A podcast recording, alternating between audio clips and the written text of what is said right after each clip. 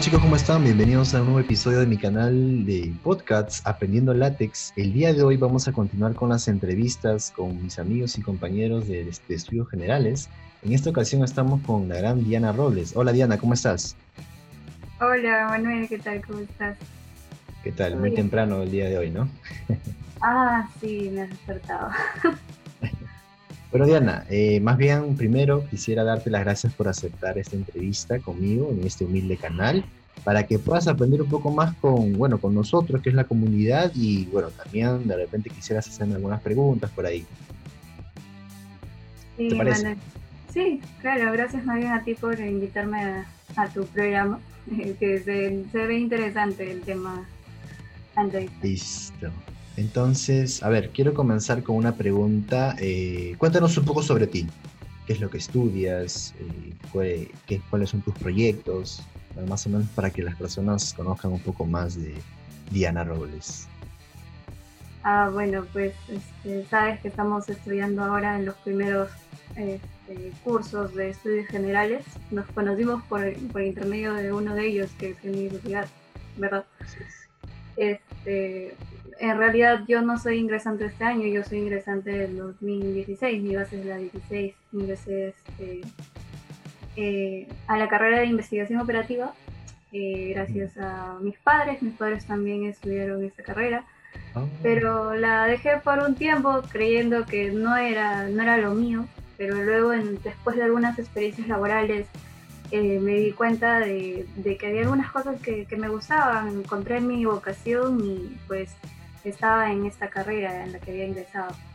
Entonces eh, me propuse algunas cosas como retornar, retornar a la universidad eh, más adelante, tener una maestría, un doctorado, este, ejerciendo dentro de la misma universidad. Me gustaría mucho ejercer este, eh, quizás como docente o ser catedrática en nuestra misma, en, nuestra, nuestra decana, ¿no?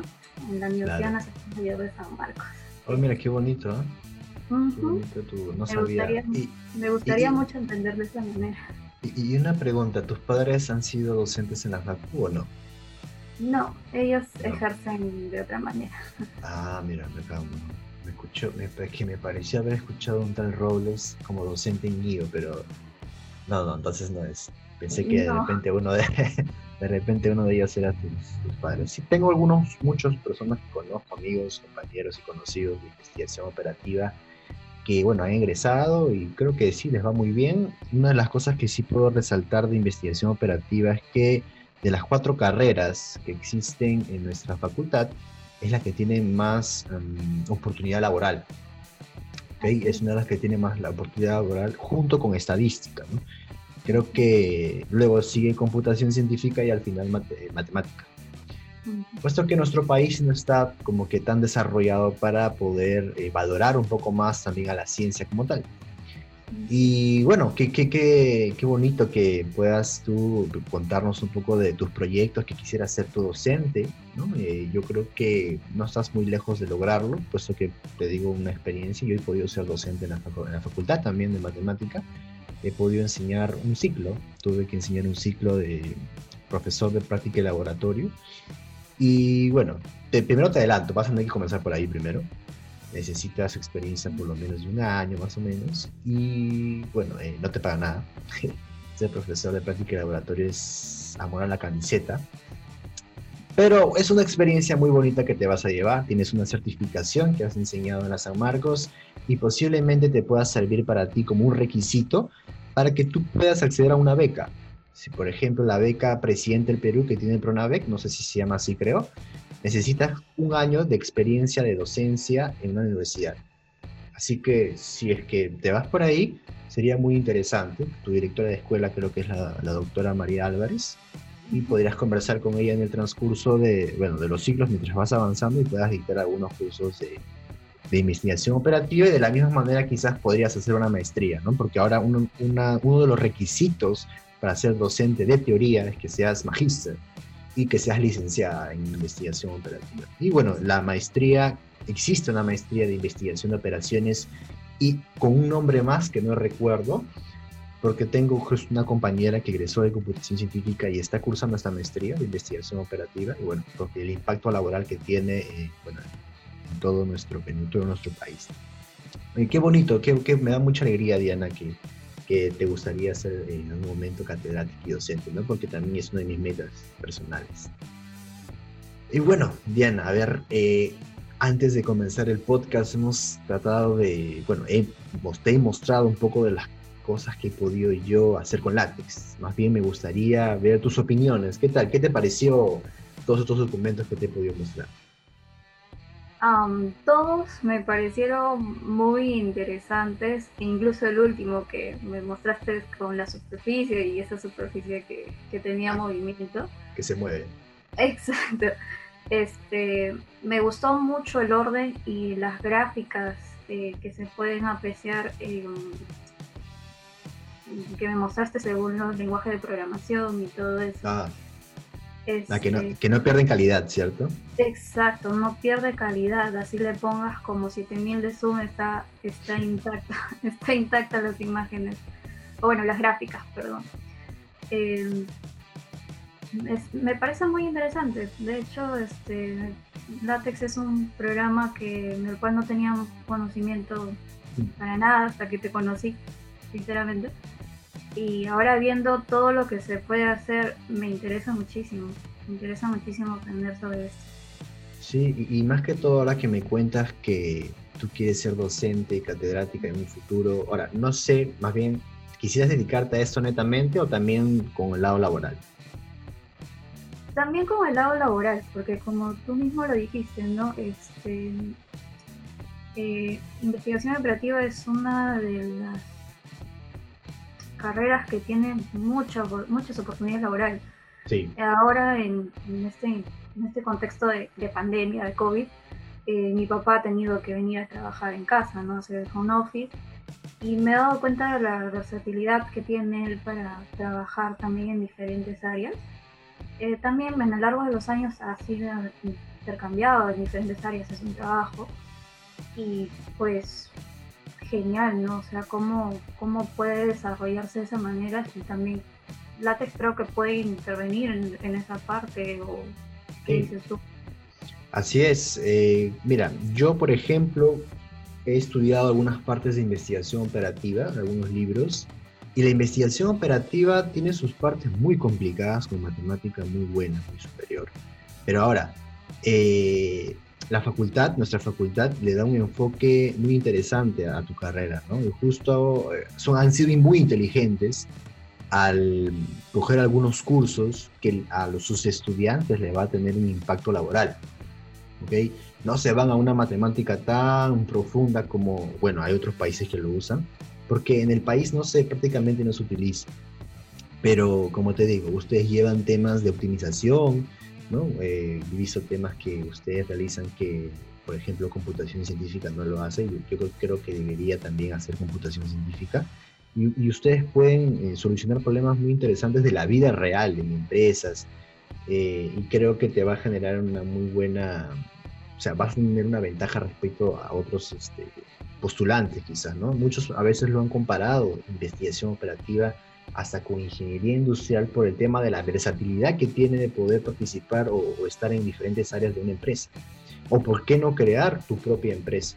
Conozco a muchos de investigación operativa que crean su propia empresa y bueno, son muy emprendedores y ya tienen ingresos y no son nada malos.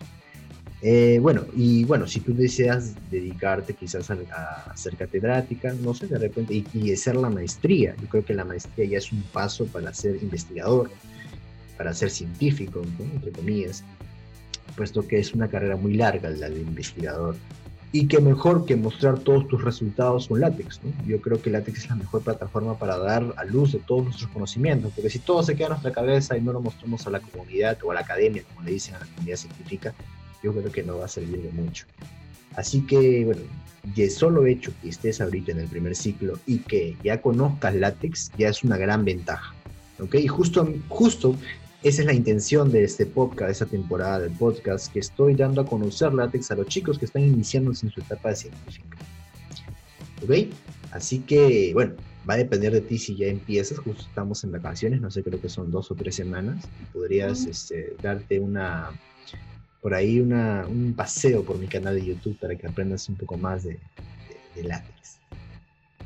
Claro, cómo no. Sí, este, tienes videos interesantes, ya he visto uno y justo quería empezar a hacerte preguntas sobre, sobre ya, sobre las presentaciones. Como, bueno, mencionas, es muy importante en, en la parte científica, este, no sé, me parece una manera interesante de hacer documentos o de hacer presentación esto de, de látex, ¿no? Eh, he visto que puedes hacer este tipo de presentaciones eh, en lo que conocemos o en lo que hasta ahora conocía nada más como PPT. Claro. Y se ve muy bien y puedes incluir este, ecuaciones, gráficos y no pierden la calidad. Eh, esto te va a servir muchísimo en mi etapa de docente cuando, cuando lo sea, porque yo sí me proyecto hacerlo, pero sí lo voy a hacer. Entonces, este, entonces em, yo por ejemplo ahora he retornado porque, y estoy en los primeros ciclos, porque me quedé también en los primeros ciclos y hubo un cambio de plan en, lo largo de estos años, ¿no? Entonces, sí, en el 2018 hubo ese cambio, entonces tengo que adaptarme a este, nuevo plan y a lo que es esta modalidad virtual que estamos atravesando ahora todos. Eh, y de alguna manera sí, también me gustaría hacer más interesantes mis presentaciones desde ahora, ¿no? Porque al menos en el curso que coincidimos, el profesor era un poco más cerrado con el, tema de la presentación, quería que solamente lo hagamos en, Google, pero a mí me gustaría dar un poco más de mí, ¿no? Entonces, eh, ¿en qué parte mm, de mi vida universitaria me recomendarías empezar a, aprender? De repente no, no tan de lleno, porque creo que en este, en este programa influye más, bastante los lenguajes de programación, ¿verdad? Eh, a ver, mira, respondiendo a tu pregunta, si me, si me dirías o me preguntarías cuándo podrías empezar, yo creo que sería ni bien terminas este podcast. Ahora, eh, no hay ningún tipo de requisito para aprender látex. Látex no es un lenguaje de programación, sino es mm. un lenguaje de etiquetas. No sé si has escuchado qué es, lo, que es HTML, es algo parecido, con lenguajes de etiquetas. Y bueno, realizar un documento con látex al comienzo no es nada complicado, siempre y cuando conozcas la parte teórica de cómo crear el documento, las clases del documento, su preámbulo, etc. Y bueno, el tema de los lenguajes de programación es otra historia. Más o menos te voy adelantando un poco, como les menciono algunos también, unos chicos que empiezan en látex.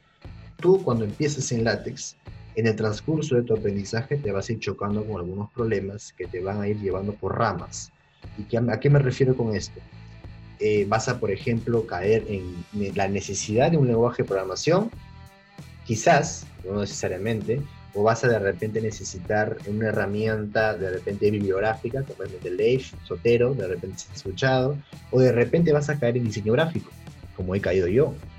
He tenido la necesidad de usar Illustrator, has escuchado Illustrator de la suite Adobe, Photoshop, o CorelDRAW, o Inkscape, que es la versión también de estos tres, no, de estos dos, es CorelDRAW Illustrator, pero de manera gratuita, Inkscape, editor de imágenes vectoriales, en el que vas a tener que darle tu tiempo a estas cosas para poder generar un documento de calidad.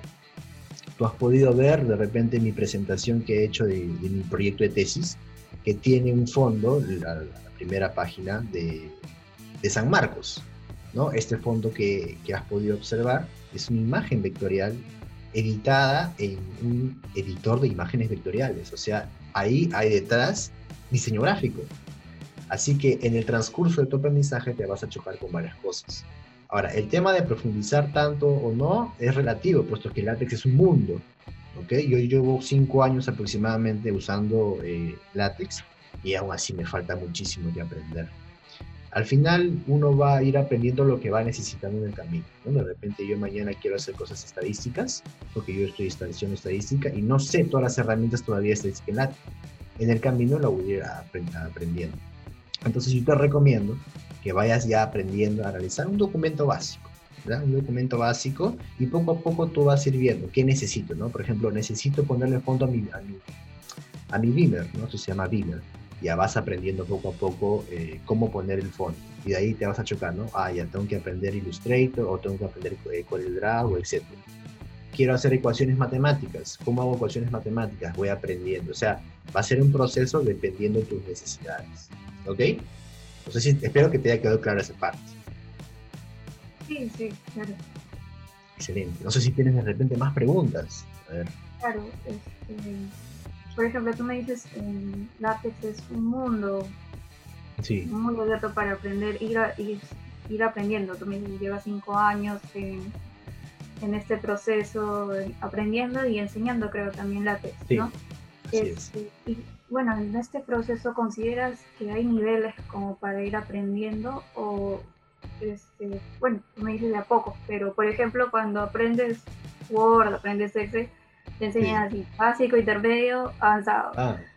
Y, pero este, látex es algo nuevo para mí, no, no sé cómo podría subdividirlo, no sé, hay algo básico para aprender, hay algo intermedio, hay algo avanzado, hay algo que quizás tú aún no manejes.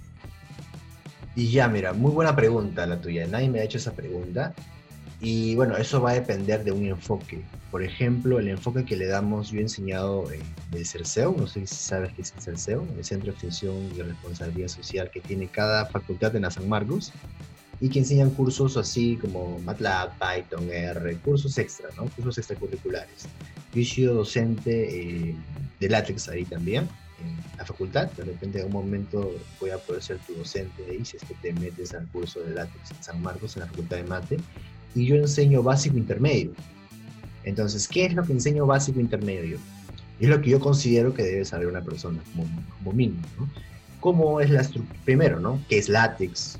¿Qué, o sea, la historia de látex, la estructura, qué, qué significa, cuáles son los tipos de compilación en látex, eh, un poco más también sobre eh, los editores de látex, qué diferencias hay en los sistemas operativos que tú trabajes. Yo he tenido la oportunidad de trabajar en Windows, en Linux y en Mac OS y puedo dar también mi opinión sobre estos tres sistemas operativos y cómo es trabajar en látex en cada uno de ellos.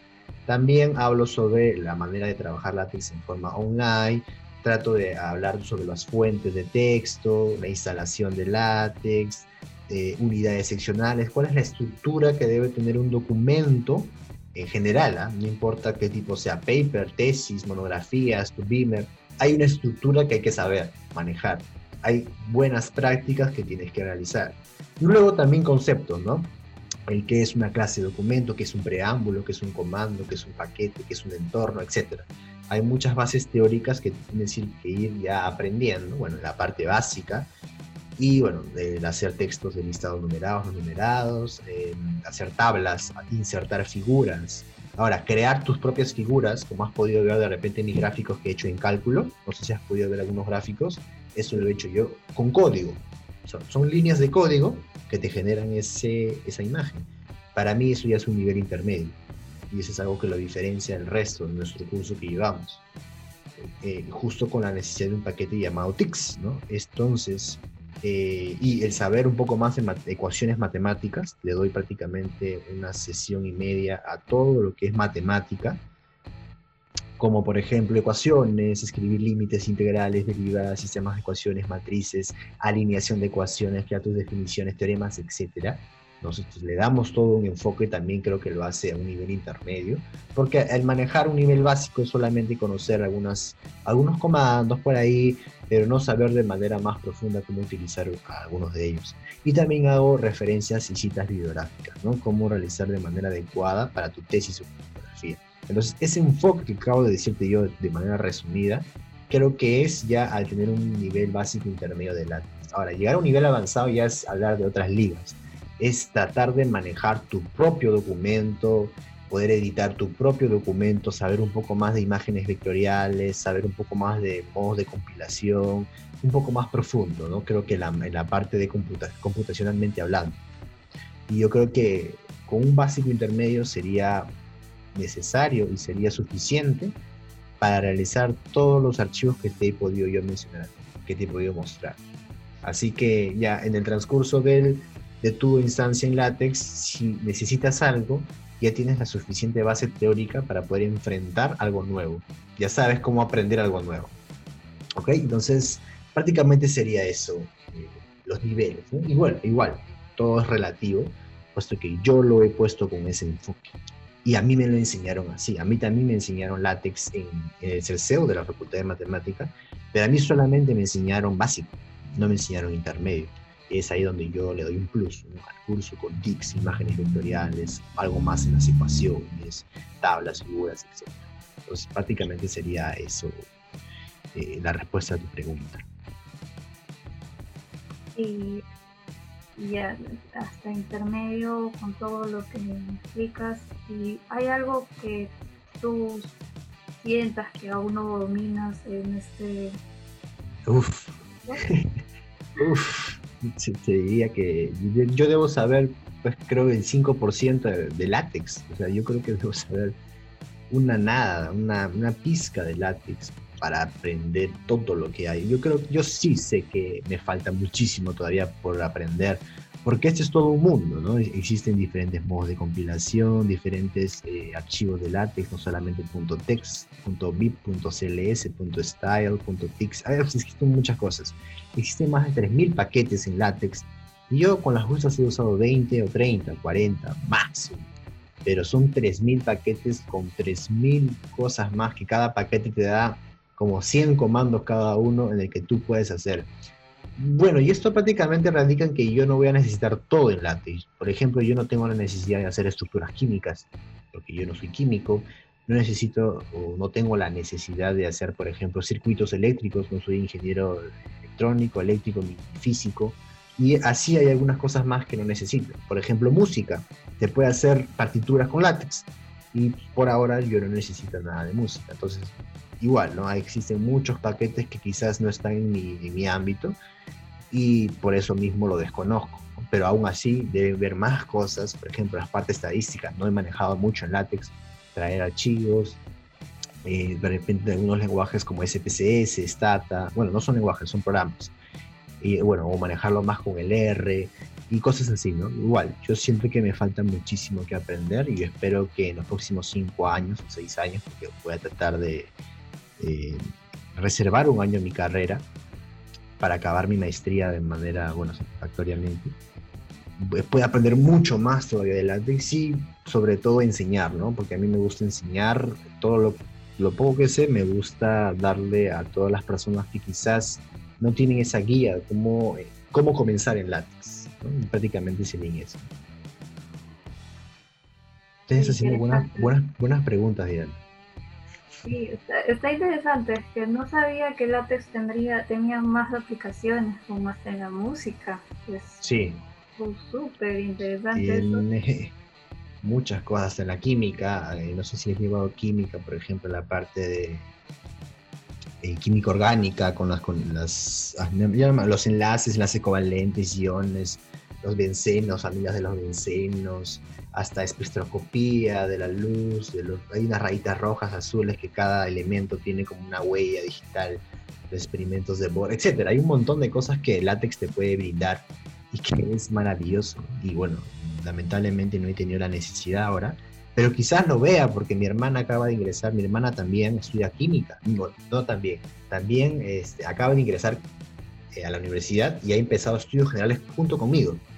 Ella está estudiando, pero en el área de ingeniería, porque no ah. sé, no sé por qué a química pura lo mandan como el área de ingeniería, donde debería estar en ciencias básicas, pero ella, está, en el área de ingeniería y bueno, los dos estamos hachimos.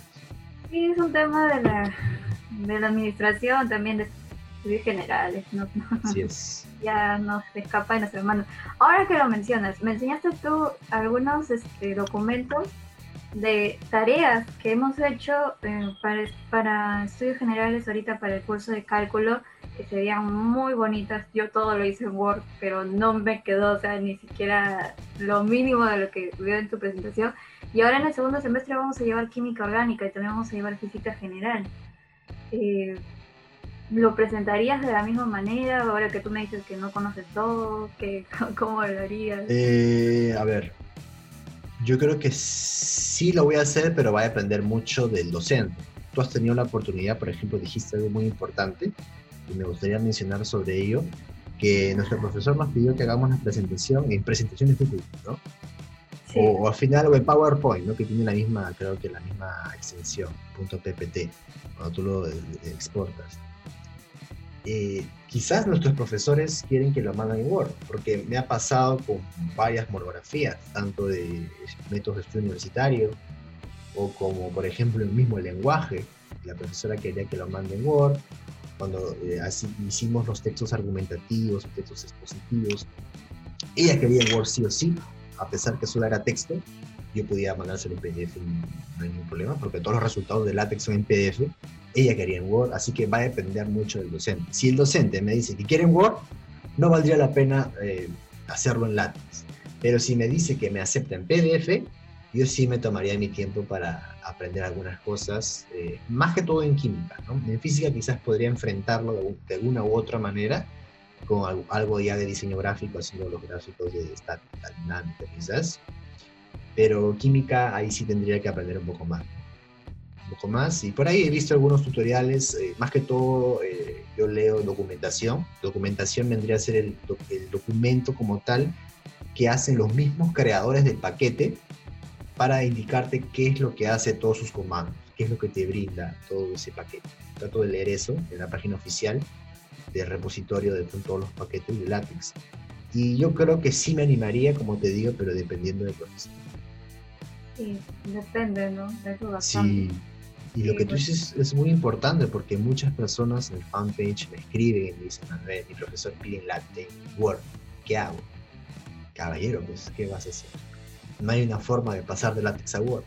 Hay que retroceder, ¿no? ¿Por qué voy a retroceder a, a disminuir mi calidad? No hay esa manera. Pero bueno, si es que la institución donde tú estás postulando, donde tú estás estudiando, te piden Word, tendrás que hacerlo Word. Sí, pero hay otros profesores como un profesor en común que hemos compartido, el profesor Rodríguez, eh, que pedía en todos sus trabajos una presentación interesante, ¿no? Así ponía en la rúbrica y creo que ahí sí se diría látex bastante para los, los documentos o presentaciones que se hagan. Así es, como te digo, va a depender de la persona que te califica o a qué institución vas a presentar, ¿no? Por ejemplo, si vas a hacer un paper, una investigación, tú no quieres ser futura investigadora quizás, vas a tener que saber las reglas de, la institución a donde tú vas a presentar tu paper. Entonces, eso es muy importante también conocer, porque eso te va a decir ya más o menos, o poner una idea ya en dónde voy a hacer mi documento. Hay que tenerlo en cuenta también. Oye, qué buenas preguntas estás haciendo, Diana. No me habían hecho esas preguntas antes. ¿Tienes otras preguntas curiosas? Mm. ¿O quisieras que yo te pregunte, quizás? No sé, adelante. En lo que se me ocurre alguna otra pregunta. ¿Quisieras hacer tu maestría eh, tanto investigación operativa cerca de una línea o te gustaría cambiar un poco de, de enfoque? Por ejemplo, yo estudié computación científica, estudié mis cinco años en computación científica y estoy haciendo una maestría en estadística matemática. Muchos dirían, ¿por qué no hiciste la maestría en matemática, matemática aplicada, convención a matemática computacional, que sería la línea, bueno, seguiría mi línea de carrera prácticamente? ¿Por qué me fui a estadística matemática? Algunos podrían preguntarme eso. Y yo te haría la pregunta a ti. ¿Tú crees o dejarías abierta la posibilidad de estudiar una maestría que no sea de investigación operativa o ya lo tienes decidido? Em, sí, me gustaría mucho estudiar una maestría o hacer una maestría en investigación de operaciones, eh, pero también este, he estado ya averiguando al respecto en algunas especializaciones y maestrías en educación, ah. que es lo que me gustaría, como te dije, un futuro ser catedrática, que piden de hecho una maestría y qué más que ser prácticamente una, una magíster en el tema, ¿no? De docencia. Entonces sí, me gustaría abrirme más en el campo, por supuesto que sí. Ah, entonces tú harías la maestría en educación. Ah, sería muy interesante. Además, hasta hay doctorados.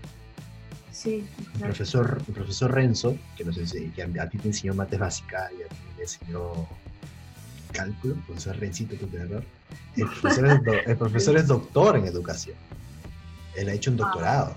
Tanto también la profesora, bueno, no sé si conoces la profesora Janet, que enseña MU, Ella también, ella también ha hecho doctorado. sí, ella también ha hecho doctorado en educación. Y bueno, sería una muy buena, yo creo que sería una muy buena oportunidad para ti que hagas una maestría o un posgrado en educación, puesto que tendrías muchas oportunidades laborales. Creo que con este grado ya sería muy bien pagada.